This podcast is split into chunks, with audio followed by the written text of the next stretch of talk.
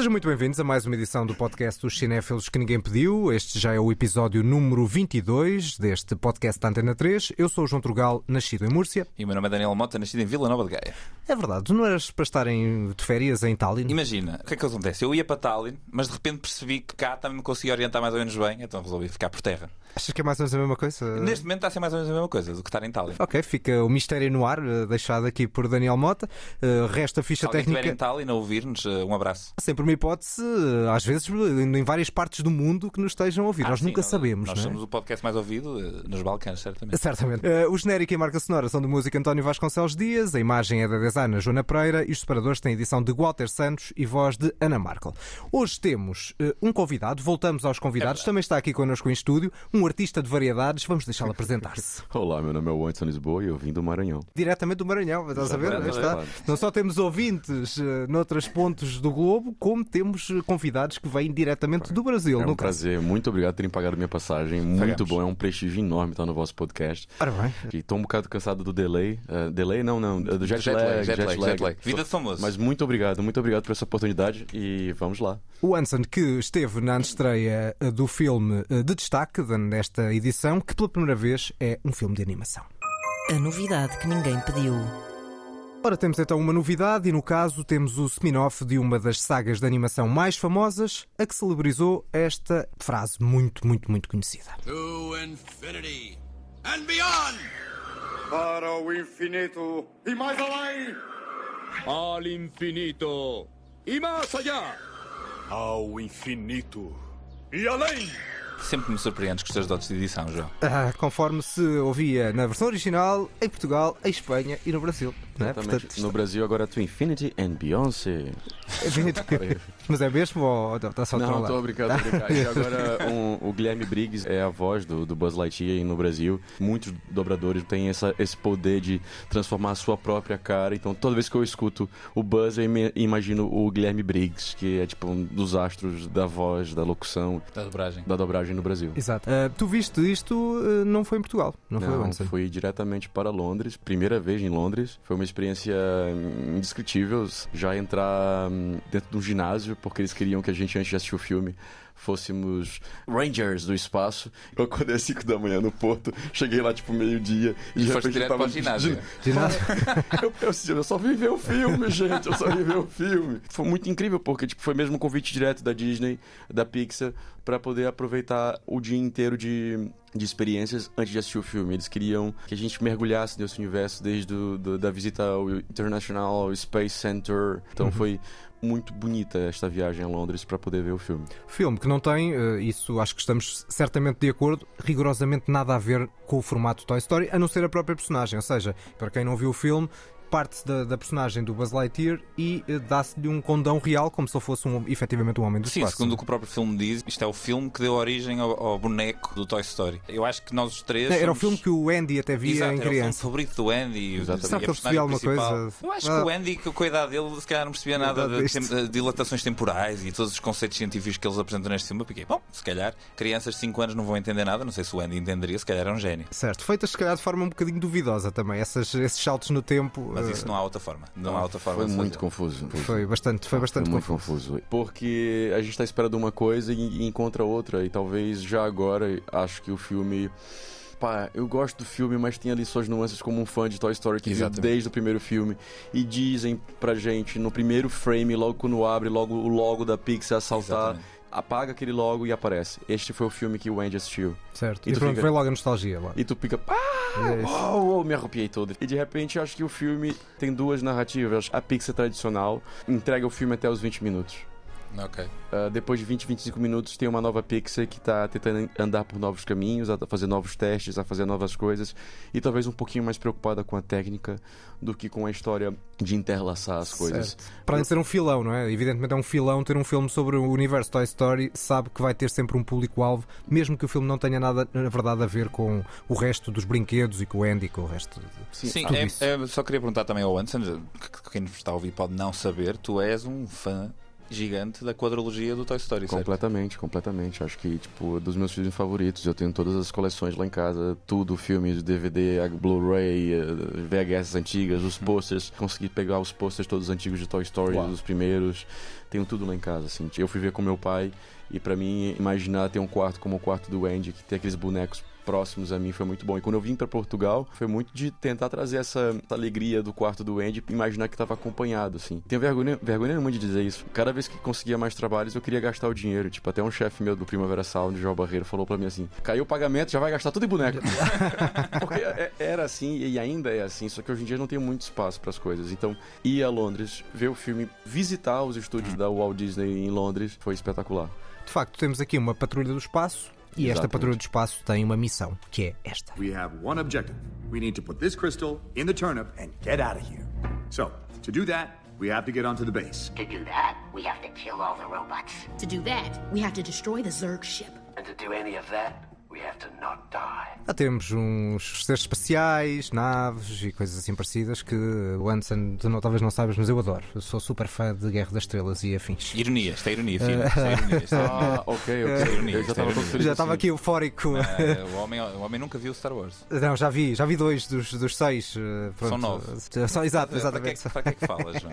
Ah, é curioso porque estavas a pôr este t-shirt aqui. Eu estava a pensar que uma das coisas que eu senti a ver o filme é que ele acaba por ser mais uma coleção de, de derivações do que necessariamente um trabalho original. Ou seja, a quadrologia que dá origem a este filme é muito mais original, não só no conceito como depois na própria execução, do que este filme aqui, que eu acho que assenta muito mais numa série de referências, tanto aos filmes anteriores do Toy Story, como referências a, a outros filmes de- espaço. Temos aqui cenas que são claramente levantadas, por exemplo, do, do Império Contra-Ataca, do Guerra das Estrelas. E eu acho que isso acaba por trabalhar contra o filme, que o filme torna-se previsível. E depois acaba por a única coisa que nos encanta ser mesmo o lado técnico que o próprio Anderson estava a falar há pouco. Continua a ser impressionante como é que filme após filme após filme a Pixar continua a desenvolver a animação e o lado técnico de uma forma inacreditável. Mas neste filme aqui, essa técnica e essa qualidade visual e sonora está um bocadinho ao serviço de uma história desinteressante, não particularmente nova. Apesar de tudo isto, eu diverti-me com o filme, ri-me com o filme, tem personagens ótimas. O, o gato, O Sox. o Sox, eu acho que é o. É o que filme do, é o filme, é o filme do Sox. Hello, Buzz. I am Sox, your personal companion robot. My what? I was issued by Star Command to ease your emotional transition after your time away. Oh, well, that's very considerate of you, robot feline, but no thank you. I'm afraid it's protocol. Eu acho que é a personagem que acaba por ter mais destaque e é mais original dentro do que o próprio filme traz. Mas tudo o resto eu sinto que já vi isto tudo. Já vi este filme, já vi este filme mais de uma vez e o filme, ainda para mais, eu acho que é super apressado. Parece que está a correr para qualquer Certo. coisa e de repente tem duas horas. Portanto, não era preciso ter ser tão apressado. Sim, um ritmo- Demasiada coisa a acontecer. O Sox é talvez esse, esse momento que nos guarda um bocadinho mais de proximidade com a saga Toy Story, um lado mais Pois. genuíno que existia ali, porque aqui eu acho que há um lado muito artificial. Houve um amigo meu que disse que isto era uma espécie de mistura entre o Shrek, o Interstellar e Guerra das Estrelas, acrescento eu, talvez misturado numa bimbi, assim um pouco, um pouco sem grande Uma critério. não num bimbo. De forma bimba também pode ser, mas Uma eu bimbi ia de dizer forma mesmo. bimba. Uh, se quiseres. Boa referência. é, é. referência Mata. Foi sempre assim que eu fiz o bacalhau. Eu acho que, sinceramente, é um filme pra família. É um filme pra que todo mundo pode assistir. É um filme que vai se divertir, vai se rir, vai chorar, vai tudo. Agora, pá, vem com essa bagagem de Toy Story e de ver os filmes milhares de vezes. Tá, o Buzz imensas vezes fala frases exatamente iguais, o boneco fala frases Certo. exatamente iguais da, da personagem. A personagem também tem muitos momentos muito, muito, muito parecidos. O Cristal é falado em Toy Story 1. Sim, sim. Mas mesmo assim, a técnica sempre foi uma vertente que tava lá o tempo todo. E tinha momentos, não sei se vocês conhecem, aquela cena do, do- da Vale da Estranheza, não sei como é que se chama em inglês, que é quando estás a assistir um filme. Ah, sim, sim, sim. Uncanny Valley. Uncanny Sim. Valley, tá vendo? Eu traduzi pra brasileiro. um, o Vale da Estranheza, Uncanny Valley. Aconteceu o contrário comigo no Buzz. Ok. Porque era tipo, uau, eu tô assistindo um filme de animação e isso tá muito real. Sim. Mas tava E pela um positiva. bocado do filme. Ou não? Tirou, mas ao mesmo tempo foi tipo, uau, tá muito real. Cenas que era só mãos e. Mas sim, será, sim, uma sim. coisa, será uma coisa mais próxima da Disney do que da Pixar propriamente dita? Será por isso? Hum, ainda não sei bem. Isso é complicado de responder porque eu acho que cada vez mais os dois estúdios se, misturam. Houve uma altura em que Pixar eles faz estavam parte da Disney, não é? separados, Mas- mas agora cada vez mais se misturam. Então, mesmo os filmes de animação da própria Disney partilham estes motores de render e tudo o que eles usam para fazer esta animação. Eu, a dada altura, estava a ver o filme e pus-me a pensar: se este filme fosse em imagem real, será que era pior? Não, acho que não. Se calhar funciona. é A história é tão. Não me parece pertencer a um espaço Ao universo de da- animação. Sim, sim. Que é uma Exatamente. história muito concreta, muito realista. Então, então, basicamente, o que nós também podemos eh, assumir aqui é que, pronto, as personagens do Toy Story estavam a ver um filme de animação e esse filme de animação é que deu origem ao, ao Buzz Lightyear. Não, e este Buzz Lightyear não tem nada a ver com o boneco, mas isso, enfim, pode ser uma, uma derivação. Mas há uma coisa muito curiosa, porque neste filme, por exemplo, sempre que eles dizem To Infinity and Beyond, que é a frase que tu puseste há pouco, ou para o infinito e mais além, nos filmes originais tens sempre uma forma de dizer essa frase muito empolgada, ele diz sempre aquilo com muito pouca autoconsciência e sempre aos berros, To Infinity and Beyond, e de repente aqui é sempre To Infinity and Beyond. E, E, e às vezes. percebo que o filme se leva um bocadinho demasiado a sério. E às vezes nem sempre a frase é dita de forma completa. To infinity. Are you trying to get me to pull your finger? Don't fall for it. No, not like that. It was. Sorry, it's a thing your grandma and I used to do. Yeah. I we never. She didn't mean to. Anyway, forget it. Eu achei piada. Eu também, cena. eu Eu, também, rimo nesta eu também. cena. É, eu acho que é uma referência aos Avengers. Quando o próprio Chris Evans nos Avengers, como ele fala, Avengers Assemble. Ah, ok, ok, e ele ok, sempre ok. falava Avengers e acabava o filme. Avengers e Ah, acabava ok, o filme. Ah. Então pode ser uma própria E brincadeira. como, é da- ele, e como é ele que dá voz ao, Sim, ao Buzz. Exatamente. Acho que é uma referência do Avengers. E finalmente no Guerra Infinita ele consegue falar Avengers Assemble. Yeah. Pronto. To Infinity e corta também. Para além de ter, um- ter alguma graça, não é? Pela lógica da pessoa estar à espera sempre da, da continuação da frase que Uhum. não existe aqui, isso acaba por estar combinada com uma certa nostalgia, que eu acho que esta personagem da neta e da avó não é sempre muito, muito bem feito, mas eu acho que há essa lógica das transformações do passado e daquilo que perderíamos se o passado fosse efetivamente alterado. Eu acho que o filme ainda ganha alguma magia. Depois perde-se um bocadinho no meio desta história e durante muito tempo há uma missão, há pouco ouvimos a missão, mas a uma da altura já não me lembro de qual é que é a missão do filme, já estou tão baralhado e tão desinteressado. E pior, é que já não sei sequer saber qual é que é a missão. É mais essa última.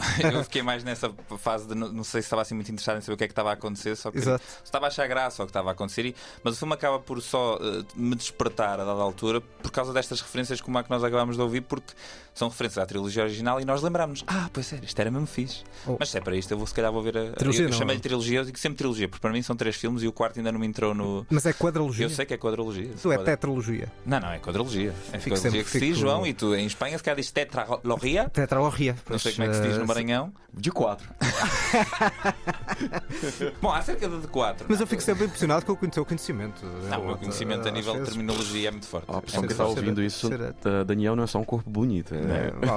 Há uma coisa curiosa neste filme também agora. O filme foi banido em mais de 14 países por ter um beijo de- do mesmo sexo. Eu estava a ver o filme e uma das coisas que eu, que eu dei para mim a pensar foi que achei que a integração e a representatividade do elenco é bastante bem conseguida, até um bocadinho acima do que eu acho que a Disney tem conseguido fazer nos últimos filmes.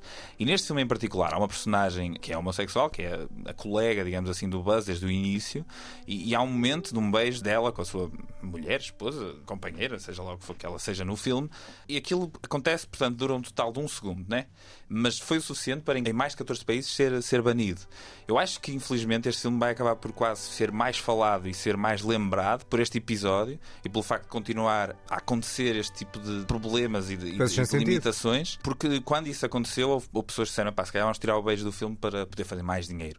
E uma das pessoas que, que só pôs veemente a isso foi o próprio Chris Evans, que faz aqui de Buzz, e eu acho que é de louvar, apesar de tudo que nós estamos aqui a dizer que o filme não nos impressionou e não nos deixou assim tão, tão felizes, eu acho que é de louvar que ainda se consiga ter esta força e, e tentar ser progressista num, num espaço que acaba por ser familiar, como tu disseste, Wanson, mas eu acho que é importante ter essa, essa, essa referência e essa, e essa força e essa comunicação. Eu acho que a Pixar e a Disney tiraram completamente o meu tapete. Eu estava em pé, sentado, e estava com o tapete embaixo, e a Pixar assim.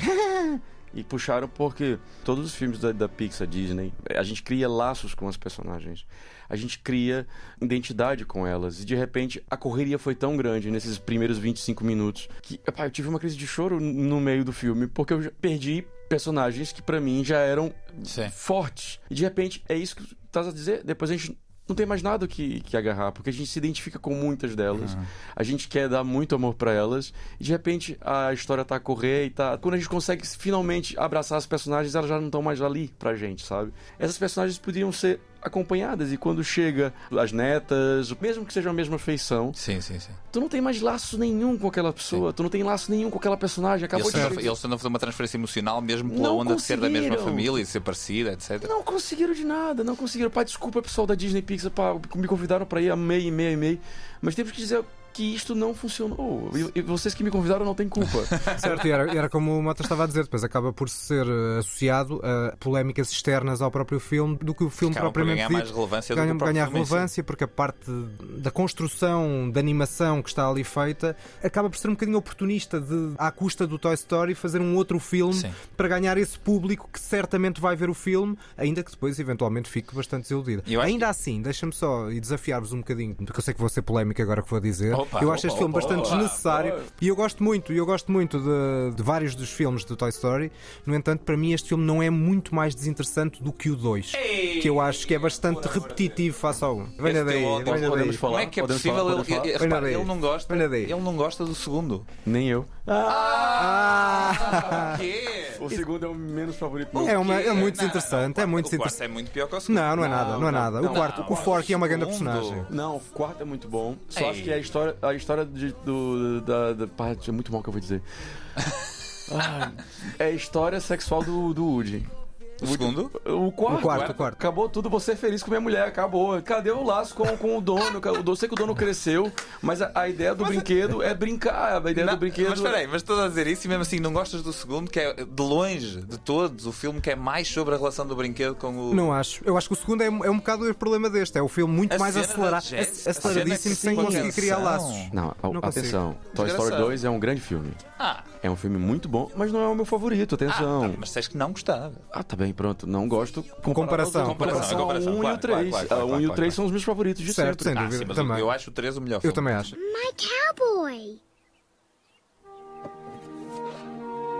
Woody? What's he doing in there? There's a snake in my boot. There's a snake in my boot. O terceiro filme já não é sobre os brinquedos. É um É sobre a transferência, É a lindo, transposição lindo. O terceiro é um da grande infância para a adolescência do Andy. E pá, é um filmaço. É um filmaço. Por isso, Não, é, é daqueles é melhor filmes de sequela que tem um gancho genial e que constrói de forma É super emotiva. Aliás, quando anunciaram o quarto, a primeira coisa que eu pensei foi: mas o que é que Podem podem acrescentar. Tirar mais daqui? Pensei Porque o terceiro coisa. tem um final tão. Quase que esgotado emocionalmente no final do terceiro, com toda a sequência de cenas que lá acontece, que eu pensei, está ótimo, está perfeito. A minha infância foi aqui fechada porque eu cresci com aqueles filmes e eu próprio estava naquele sítio a precisar de ver aquela mensagem que eles passam no fim do terceiro. No quarto, apesar de ter achado um filme muito interessante, eu acho que é o mais frágil dos quatro. Sendo que o segundo a mim também me bateu, pelos bichos, muito mais que o que bateu a vocês. Lá está, eu acho que são todos, são todos Mas são interessantes. todos bons. interessantes. São todos Eu bons. acho que o segundo é talvez o filme mais talvez para crianças, meramente para crianças e menos para um público mais alargado. Acho que é uma coisa mais infantil. Mas o segundo tem cenas de antologia. Tem aquela cena em que ele está a restaurar o Woody. Opa. Essa cena é lindíssima. Eu tenho essa imagem aqui numa festa de aniversário. A aniversariante tá, uh, que ela é a 3. O irmão dela do lado tá, uh, que é o 1. E a- o Toy Story 2 e 4 tá no canto muito chateada. Ok, lá está, porque um e o 3 Parece, são mas realmente as parece-me um ranking eh, acertado, apesar Sim, de tudo. estamos apesar, de acordo. Apesar de eu gostar do 2, eu acho que o 1 e o 3 são os mais fortes. Conseguimos, conseguimos. É verdade, conseguimos chegar a um Ah, pá, acordo. são os mais fortes. Não dizer- agora não gosto. Eu também não desgosto totalmente do Buzz, tal como também não desgosto totalmente do Toy Story Ah, mas 2. acho esse filme mais fraco é que isto. qualquer um dos outros quatro. Aceito, mas não concordo. Estamos, eh, se calhar, prontos para dar a nota e fechar este destaque a Buzz Lightyear. Não, tenho muito mais coisa pra dizer. Tô brincando. Agora é Eh, uh, Wanson, és tu que agora vais ter que tomar a primeira decisão de dar uma nota a este filme. música de preço certo. Eu fico com o intuito de ver um filme que fosse Sinto- o arco da... Sentes as pinças na tua avaliação. Sim, sim, sim. Eu, pá, desculpem quem tiver a ouvir. ah, eu dou uma nota 6. Daniel Mota. Eu acho que vou dar 7, só para não ser o mesmo que o Anderson, porque eu tinha aqui o 6 preparado, mas eu acho que gostei mais do que ele. Ou também espera, então vou dar 7. Então, quer dizer, Não, vou- não vou dar 8 agora. lá, está, lá está o Daniel Mota, depois de apresentar uma série de críticas e dizer que o Buzz é muito mais fraco do que os é muito quatro Toy Story, fraco. 7. Mas para mim o Toy Story mais fraco vale 9. Estás a ver? Eu acho o 1 e o 3 10 em 10. Anda perto, pelo menos. Eu dou um 4,5 em 10, como é hábito, como é hábito sempre o mais. 4,5. E a média dá uma média próxima de 6, não chega a 6, mas ligeiramente, É ligeiramente de próximo. cabeça já, a média, Isto, consegue? matemático? Oh, não, É, é, é caralho. 17,5 dividido por 3, dá muito próximo de, de, de Exato. 6. Não é só o corpo bonito. não é, não é, não é. Não é. Uau. É o mesmo do IMDB. Exatamente, nós aqui também juntámos as várias sensibilidades para dar a tal Exatamente. média. Três países, pá. Eu não vi Isto no é- Rotten exatamente. Tomatoes é tá, não vi no Rotten Tomatoes, mas vão ver o filme. Eu acho que as pessoas precisam ver o filme para poder tirar essas conclusões Claro. também. Certo, é isso. Ahm, mas tenho pena mesmo mais uma vez de que algo tão simbólico E a Pixar não tem feito coisas simbólicas nos últimos tempos. Desculpa dizer Ah, isso. Desculpa, eu o último adorei foi o Soul, Coco. eu adorei o Coco Soul. e Soul. E depois. O Luca, o Soul Luca era um foi filme uma- bastante mais tornurento do que este, eu acho. Ah, o Soul é uma obra de arte. Eu acho o Soul dos melhores filmes da Pixar de Ah, eu tô vendo muita crítica brasileira, desculpa. Eu tô assim, pá, eu tô assim, tipo. Pra mim é terminar um filme e encontrar bonecos lindos. E, e os bonecos que estão a sair são horríveis. Então eu já fico logo. Sim, mas eu, não- eu talvez não tenha também essa sensibilidade tão grande para a parte da animação em si, dos bonecos em si. Opa, os Ou seja, a bonecos história, do para a Soul- narrativa continua a ser o mais importante para mim. sempre. Pá, os bonecos foram tínhamos bonecos articulados, foram todo bonecos Mas é de um filme- peluche. mas é um filme incrível. Sim, o, o Soul é, pelo amor de Deus, acho que o Soul. Mas eu percebo o que estás a dizer, ou seja, de- de- no, no ponto de vista da animação e do design de personagens, é uma coisa mais adulta, se calhar. Ah, sim, Eu mas- Não sei até que ponto é que a Pixar não cresceu também um bocadinho com, Mas eu com gostava de ter mas- personagem principal, o boneco dele, de articulado Pois. como se fosse um Buzz, ou como se fosse uma coisa. Sim, porque, sim, pá, sim, é sim, lindíssimo. E é outra coisa já agora, a gente tava falando aqui de Buzz Lightyear, mas o Soul fez uma coisa que Buzz não faz, que é eu saí de ver o Soul em casa e comecei a ver as coisas como ele vê as coisas no final do filme. Teve uma mensagem muito, muito forte o Uhum. É filme. verdade. E É Buzz, verdade. eu A começo... mensagem é, é difusa. é difusa e olha, Não Soul... sei se há grande mensagem. É verdade. isso, Acho é que é isso, mais é isso. tipo trabalhamos em equipa, meus queridos. Não, mas é tem isso. aquele. Sim, é isso. é um E vamos comprar o. Socks, que é o melhor gato de sempre, e quero ter o, buding, o Mas vai dar um bom boneco. Mas eu pergunto-me se o Sox é tão forte no filme, porque é que na altura o Andy não recebeu o Sox também. E Eu também pensei a mesma coisa. Mas pronto. Por que, que ele só tem aquele fato do Buzz e não tem o outro fato do Buzz? Exatamente. Por que, que o Buzz não tem um aqui do lado como tem no, no brinquedo? Sabe? Fica, fica com umas coisas assim, tipo, pá, se é pra fazer a série, vamos fazer igual, sabe? O Anderson, muito obrigado por Obrigado, esta amigos. presença Obrigado, aqui. Anderson. Pá, desculpa por essa chuva de sinceridade, mas. desculpa. O grande fã. Ou em inglês, uma Reign of Sincerity. Não, mas é bom porque como tu és grande fã, eh, um pouco de Lord Hermie aqui, como és grande fã, também teres esse lado de alguma desilusão, é o que é, não é? E nós somos é sempre justo, sinceros é aqui Sim, de vamos. forma construtiva, não é? Pá, eu vou bater um bocado mal depois, mas tudo bem. Desculpa. Obrigadíssimo, aquele Obrigado, abraço Obrigado, eu. Um beijo pro Maranhão. Obrigado por, por estar aqui, gente. Muito obrigado. Obrigado, e vamos passar para a segunda parte, para a nossa habitual lista. A lista que ninguém pediu. Ora, vamos partir de Buzz Lightyear de uma forma não muito óbvia, neste caso não é animação, quem Pois pensa é, que vamos pois continuar é. na animação. Se calhar é, mas pronto, mas isso já falamos. Ah, pode acontecer. A ideia é filmes em que o título é o nome da personagem principal. Exatamente. E apenas e só isso. E não pode ser biopics, porque senão. eh, Não para- facilitava demasiado. Era, e para. para- Não, João, tu- tu- havia muita- já muitas escolhas Foi, assim. uma grande, foi uma grande escolha de lista. Eu adoro quando as listas são tão restritas que eu quase tive que ver filmes para ver se encontrava alguma Mas coisa. foi o caso? Foi o caso. Ah, no meu caso não. Eu tinha. Aliás, tinha, logo? tinha mais eu demorei- escolhas. eu demorei um bocadinho. Tinha mais escolhas possíveis. eh, escolhi as duas para ver e uma para não ver. eh, Só me lembrava de biopics. Uma E para não- bons. Ainda há alguns episódios eu escolhi o Jerry Maguire como filme Claro, a não claro, ver claro, que podia. esse daria, esse daria. Esse daria, mas que agora já não, não obviamente não escolhi porque já não ia repetir eh, Não de forma tão próxima. não é? vezes. Imagina Exatamente. se tu criticavas duas vezes o mesmo filme. Posso criticar duas vezes, mas era um espaço de 3 ou 4 anos, daqui a 3 ou 4 anos Ah, posso no voltar a trazer Jerry Maguire. 189. Exatamente. Vamos para a tua primeira escolha. Vamos então. Este é um filme de animação muito melhor que o Lightyear.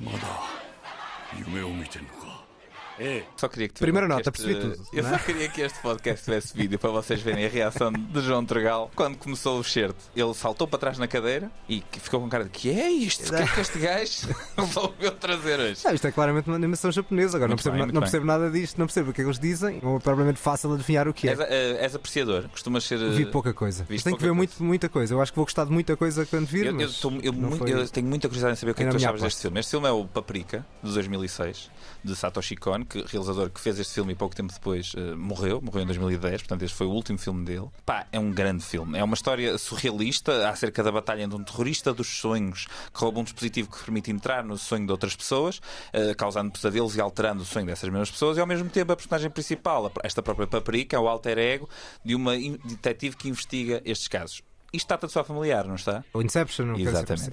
Na altura, quando o Inception saiu, a primeira coisa que, que muitas pessoas identificaram foi que o Inception era uma espécie de um remake do Paprika, sendo que o Nolan veio se defender, a dizer que viu o Paprika, claro, e que foi influenciado, mas que não é um filme que tenha criado o argumento dele, porque ele já estava a escrever o argumento do Inception supostamente há 10 anos.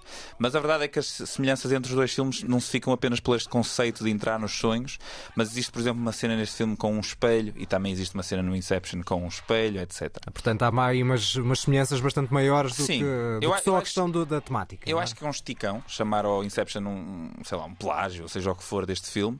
De qualquer maneira, há claramente inspiração. Agora, o que é que eu acho? Acho que é impossível explorar em, em imagem real a temática dos sonhos e, e- e a versatilidade visual que os sonhos podem apresentar. Acho que é impossível explorar em imagem real como o Satoshi Kon explora aqui neste filme. É um filme surrealista de uma ponta à outra, é um thriller forte. Não é bem um filme para ser compreendido, é mais um filme para ser experienciado. Portanto, tenho muita curiosidade em saber o que é que tu achavas deste filme.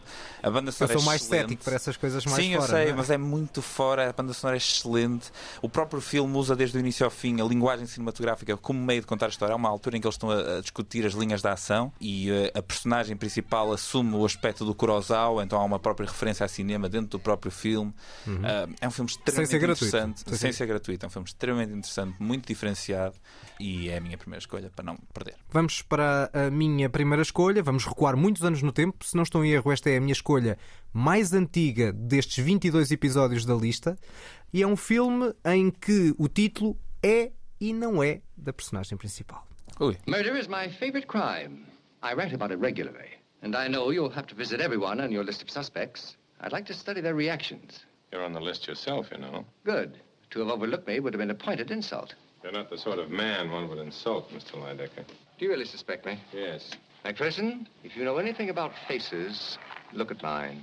How singularly innocent I look this morning. E não faz ideia que é isto. Eu imagino. Também não facilitei, mas também não tenho como poder muito facilitar Sem eh, revelar. Sem revelar. Estamos a falar de um filme no ar. Nenhuma destas duas personagens é a personagem do título. O título é uma personagem feminina, Laura? Laura, precisamente. Nunca vi o filme. Temos um noir Otto aqui, Preminger. Otto Preminger, precisamente. O austríaco Otto Preminger, num filme, um clássico do cinema noir, de um estilo que eu gosto muito, no final da primeira metade do século XX, que tem estes tons sombrios, estas personagens muito fatalistas, às vezes com certas obsessões, que é o caso, ah, neste caso deste investigador, o Macpherson, que ouvimos aqui, a falar com um dos suspeitos da morte da própria Laura, que ah, foi assassinada, e ele cria uma obsessão pela pessoa que já está morta. E todos os cenários da casa dela, onde ele está a investigar, com uma foto dela em tamanho gigante, tem uma, uma grande fixação pelo olhar que está ali naquele quadro, ele e o próprio espectador, porque é muito, acompanha muito aquela personagem, eh, e acho que tem realmente o condão, esse lado fatalismo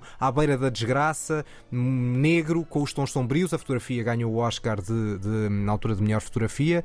E depois, eh, se nós não formos totalmente envolvidos pelos diálogos numa determinada parte inicial, que às vezes são um bocadinho burlescos, e este também era um bocadinho, depois há uma cena a meio do filme em que vira, tem um grande twist, que é ultra marcante e é talvez, se eu tivesse de escolher assim umas 20 cenas melhores de cinema que vi, esta provavelmente era uma Uau. delas.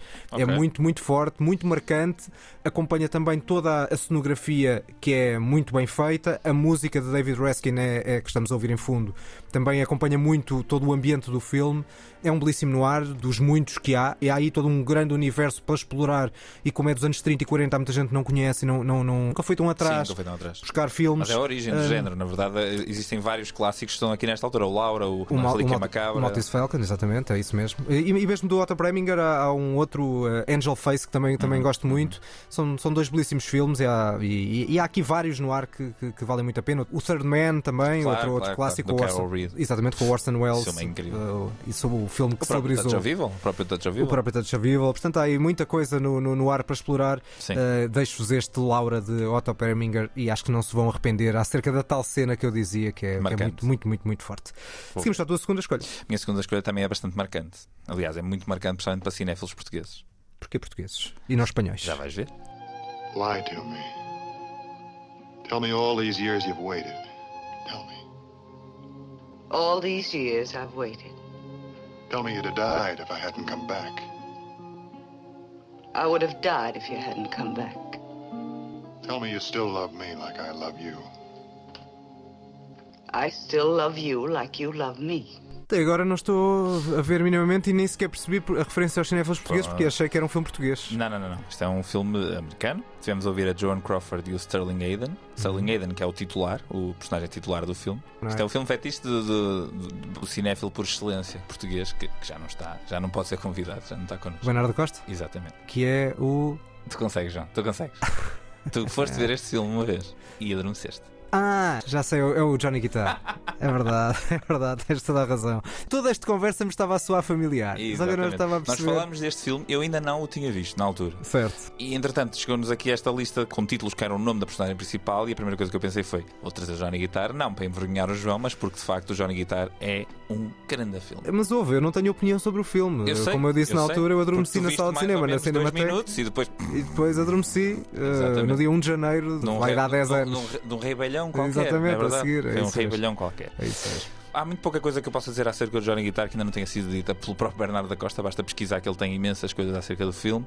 Ah, o cinema português acaba por beber muito deste filme e da inspiração deste filme, porque o cinema português também bebeu muito da inspiração da novela vague francesa, e este é o filme que marca a novela vague francesa e que influenciou muito os realizadores da novela vague francesa na altura. Quase que é- pode ser considerado o primeiro western feminista. A personagem principal é- é- não é o Johnny Guitar, claramente, é a personagem da Joan Crawford, e é um filme que usa a paleta de cores de uma forma completamente inovadora, tons fortes do início ao fim. Ela própria está sempre vestida com cores garridas. Depois ainda temos uma questão que é o vilão e a personagem principal são as duas mulheres, e há ali um momento em que a sexualidade da própria Joan Crawford é um bocadinho duvidosa, e isso num filme de 1954 é raro. É muito raro. E depois todo o filme tem esta coisa. O filme é, como nós percebemos neste t-shirt, o filme é ao prático do início ao fim. Tem um tom muito exagerado, muito, muito criado do início ao fim, mas é consistente. Eh, e é muito exagerado, mas é consistente do início ao fim.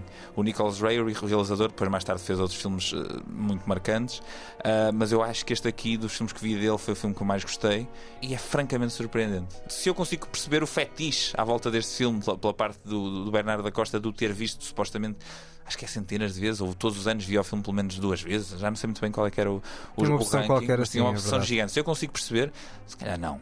Mas é um filme muito, muito bom que, que aconselho a irem ver porque vai-vos surpreender um western de 54 ser feito desta forma, com estas personagens e com estas leituras eh, secundárias que consegue ter do próprio filme. E fica o desafio para a Cinemateca voltar a trazer o filme, voltar Exatamente. a exibir o filme. Exatamente. Eh, E eu prometo que desta vez não vou adormecer. Fazemos uma sessão. E vou, vou estar bem acordado, com presença de espírito para ver o filme. É que o filme não. não nesse, eu não adormeci por eu ser chato. É, Não, claro. Vai ser claro isto. Adormeci porque adormeceria a ver qualquer coisa. Sim. Se calhar até o filme que eu vou escolher a seguir, que me parece difícil de adormecer. Mas se calhar eu também nesse dia adormeceria porque, porque estava tão propenso ao sono que qualquer coisa me faria dormir.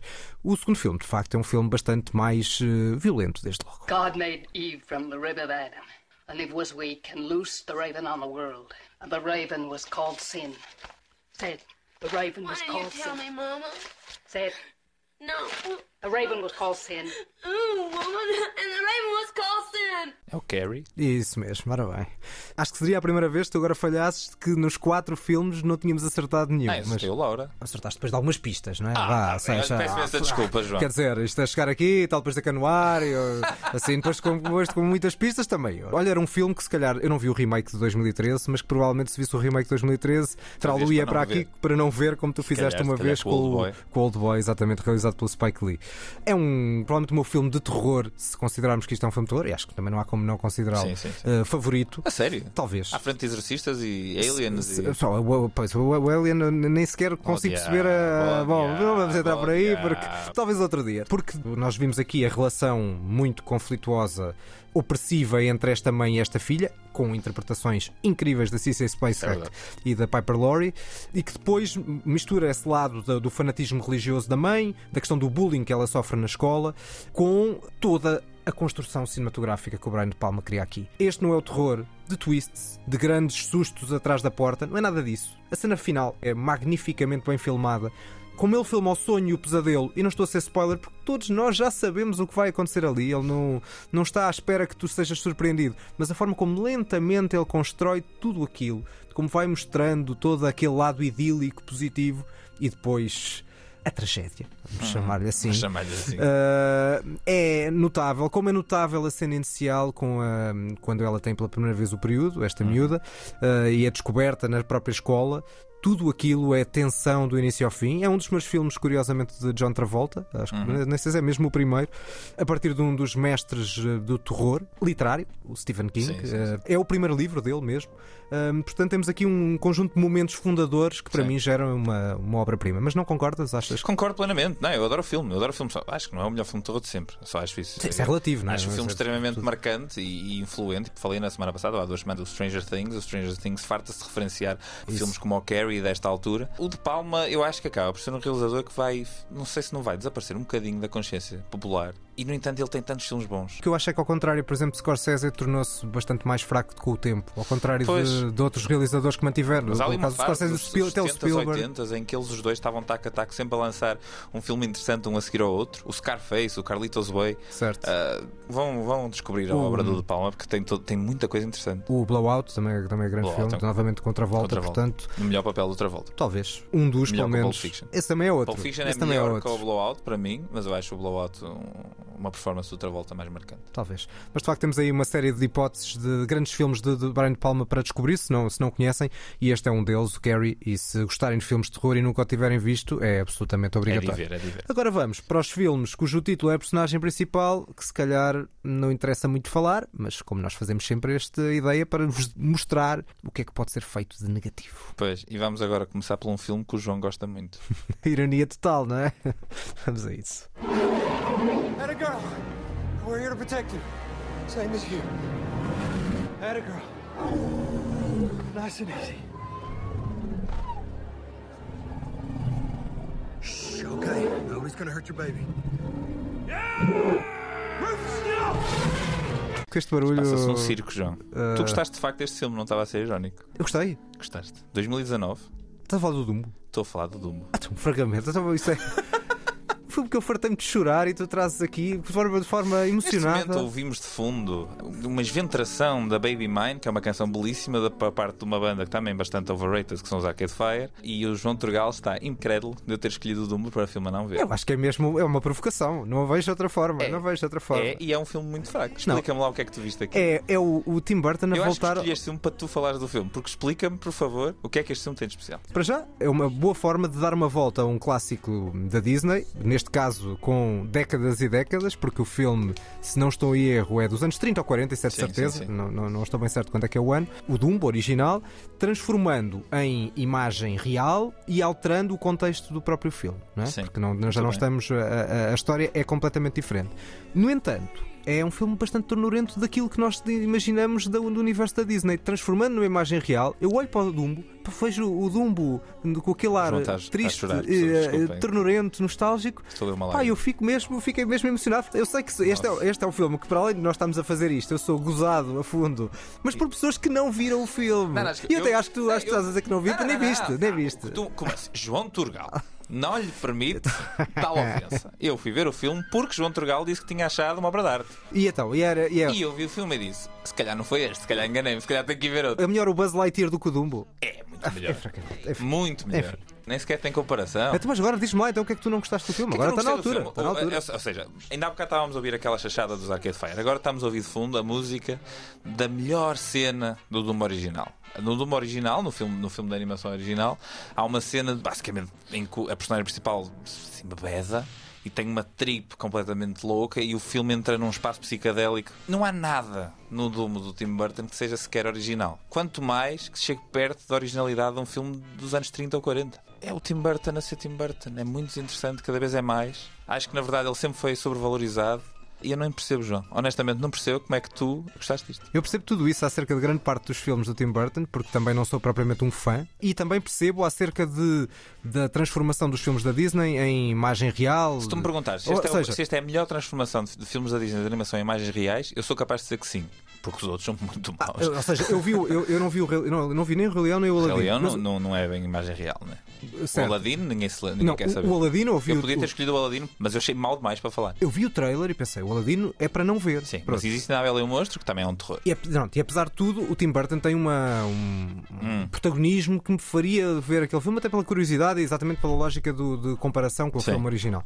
E eu acho que o filme cumpre, vai, cumpre bastante bem. é, o- Hum, não consigo. E lá está, é, é aquele, daqueles daqueles remakes que é difícil fazer. eh, do- do Imaginas é, ele ser é. parolo. Eu estava de pé atrás também, apesar porque não sou também fã do Tim Burton. E o Tim Burton nos últimos filmes, há muito tempo que ele não fazia um, um ótimo filme, mas é provavelmente o meu filme favorito do Tim Burton dos que vi dos últimos anos. Mas também não vi muitos. eh, Pois. Não sei também- mas não é por isso. Mas atenção, pessoal, o João de vez em quando gosta de filmes que não interessam ao menino Jesus. Como tu, como tu e como todos nós. E é como todos nós. espanhola. Eu acho que é o teu lado nós. espanhol. Mas É um bom gosto. Estou muito curioso agora para ver se o teu filme não ver uma provocação. Não, Não, vai ser. não tens coração, não tens coração. Eu tenho coração. coração. Este filme é que também não. Não, tem, tem, tem, tem, tem. O que eu vou escolher a seguir não tem, acho que não vais discordar de mim. É um filme de um realizador eh, das últimas décadas com coisas muito, muito interessantes. Um realizador com marca, mas que aqui fez um verdadeiro desastre. E só dizer, já dando uma boa pista, que este filme, de alguma forma, pode ser considerado, para certas pessoas, um biopic. E portanto eu infringiria as regras. Mas como sou ateu, para mim não é. The Creator made Adam in his image, then placed the world in his care. This is your work now, your responsibility. May you walk alongside the Creator in righteousness. So I say to you.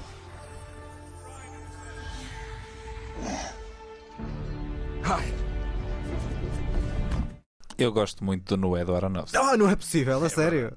E gostas daqueles animais todos artificiais que. É assim, eu, eu sou muito fácil de ser seduzido por filmes que são declarados e exagerados desde o início. Por- o Noé por, do uh, Aronofsky, dentro do estilo, de, de- enfim, da adaptação de uma história clássica com uma postura mais realista, eu achei o filme criativo, achei o filme interessante, muito bem feito, como acho todos os filmes do Aronofsky, na verdade, mesmo o Mother, que ninguém gostou, eu gostei. E aquele estilo uh, exagerado, enfim, enfiar-me tudo pelas trombas adentro do Aronofsky, Eu, se não soubesse que era do Aronofsky, achava que era um filme de tarefeiro. Nunca eh, na vida. Aquela feito sequência de criação da Terra nunca na vida era feito por um Pá, tarefeiro. até pela forma muito artificial como tudo aquilo é construído. Podes dizer que aquilo é, Mas é, é Fountain? intencional. Tu achas este mais artificial que o The Fountain? O The Fountain é um filme que eu gosto muito. Eu sei que é, Portanto, mas achas este mais artificial? Este é o mais perto que ele tem da filmografia do The Fountain, completamente. Eu até estou a falar mesmo da construção dos próprios animais. O nível de credibilidade daquilo é, é zero. Se falaste do Mother, eu, eu não gostei, eu não gostei muito do. falar de qualidade de efeitos especiais, isso é outra coisa, mas eu, eu aí, fracos. Está tudo bem. Estou a falar do filme. Certo. Da, da- da própria narrativa e da própria história. Portanto, gostas de histórias de faca e alguidar no, no mar alto da criação. Porquê é que. o mar da criação é muito bom. É assim, eh, esta história é excelente. Eu não acho que isto seja um biopic, né? Eu também Não, estou claro como não é, tu. mas isso. Mas esta história é excelente. É uma excelente história mitológica. E eu acho que o Aronofsky foi perfeito para contar esta história. Olha, isto foi em 2015, dois anos depois dos Miseráveis. E o melhor do Epá, filme. Os E o melhor do, é e o melhor do filme para mim é que mostra bem como eu não gosto nada deste Noé, é o Russell Crowe a cantar. Uh, que exagerado. tem- As cenas com Anthony Hopkins são ok, tem algum punch, Ah, mas, estás a dar a volta? Ainda há bocado era a coisa mais horrível. tem qualquer coisa em qualquer filme, mesmo, mesmo do filme. Não, não, nunca na vida. mesmo em filmes que nós não gostamos nada, conseguimos sempre encontrar ali qualquer coisa. É Ou seja, é é a diferença de dar um 1 e um dar um 2. Dás um Pronto. dois, ou Sim, não é? exato. Pronto. Ok. Uh, Eu não sei. Há bocadinho falaste do, do Mother, o Mãe, do, do Aronofsky, que é um filme que eu também não gosto muito, mas é um filme que eu noto o toque de autor, aí completamente. Uh, e, e noto a ideia de arrojo, acho que depois se perde completamente, até na- no, no rumo da narrativa. Ah, foi a parte que mais gostei. Pronto, está. eu não gostei. Eu gosto das narrativas dele, do Cisne Negro, do, do, da Fountain, que são tudo menos narrativas convencionais. São filmes que eu gosto muito.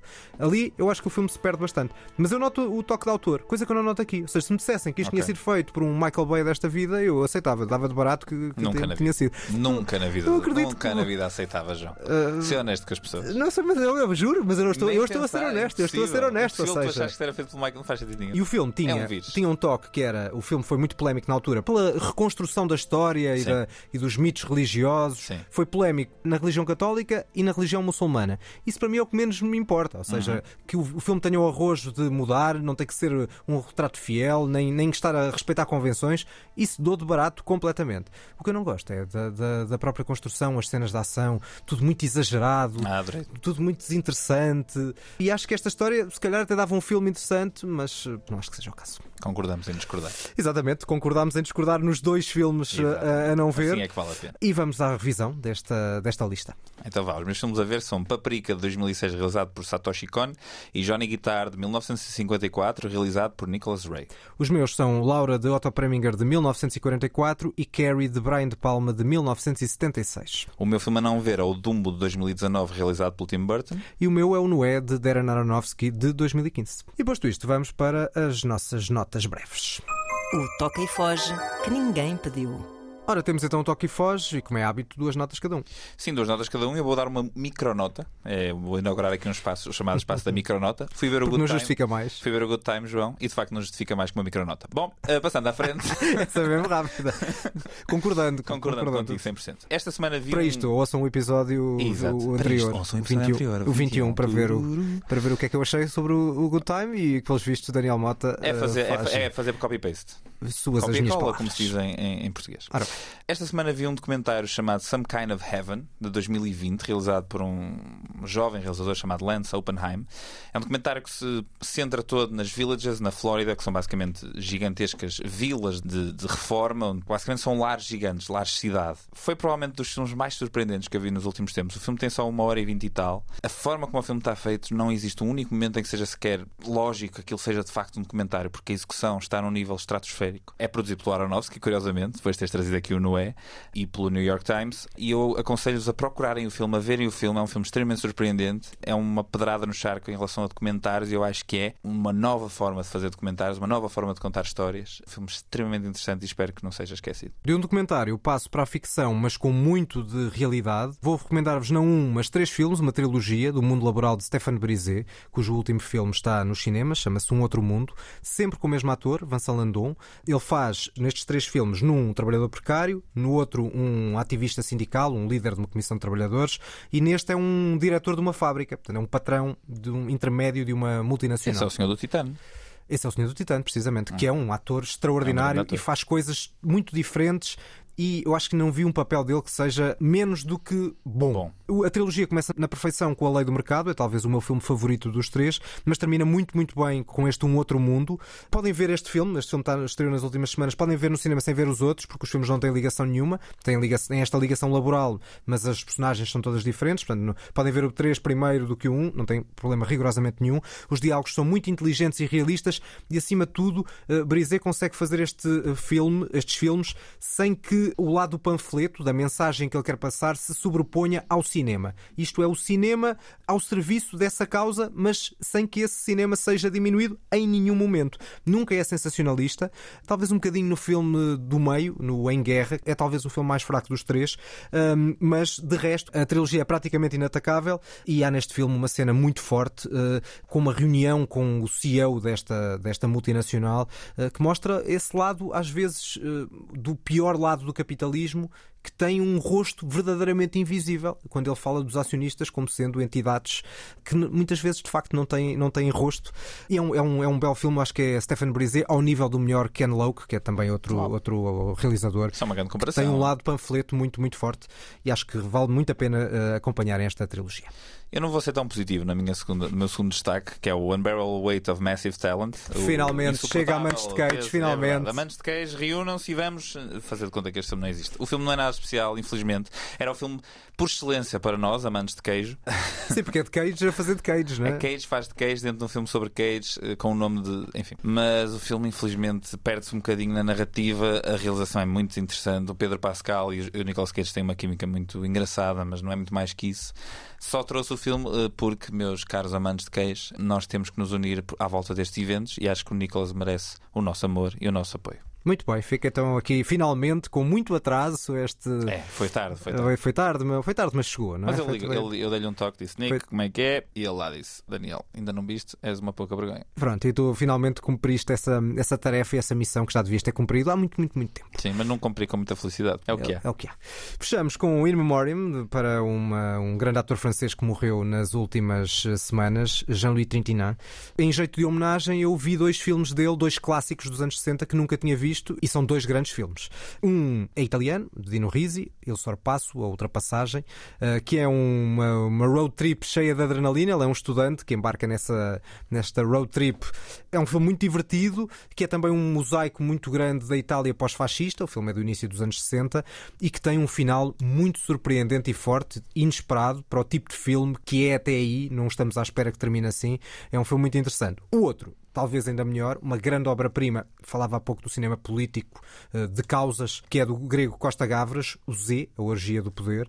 Ele é o rosto da decência numa sociedade podre, é a personagem interpretada pelo Jean-Louis Trintignant, eh, que está a investigar a morte de um, de um líder da oposição. O Gavras parte da experiência grega para uma experiência muito mais universal. O filme é falado em francês, mas é passado num tempo e num espaço que não estão definidos, e é, lá está, a mostrar como o cinema pode nos transpor para a ação, para a reconstituição de factos baseados na realidade, de forma muito, muito, muito interessante, com grandes zooms, com uma montagem magnífica. É um, é um belo filme que tem um final entre a paródia e a tragédia, que é dos melhores finais que vi em, em cinema.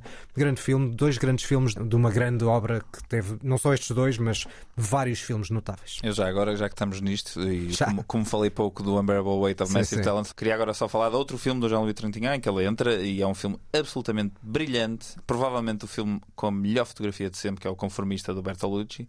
Filme genial, não, não, nem sei muito bem que é que não tinha nada preparado porque não estava à espera disto, mas vão ver o Conformista, vão ver os filmes que o João uh, sugeriu. O homem deixou uma obra inacreditável. Ainda falta o Amor, né? Exatamente, que falamos há uns episódios. Ainda falta o, o, vermelho das três cores do Kieslowski. Exatamente. Há aqui muita coisa. Não falta, não falta coisas boas para ver. É verdade.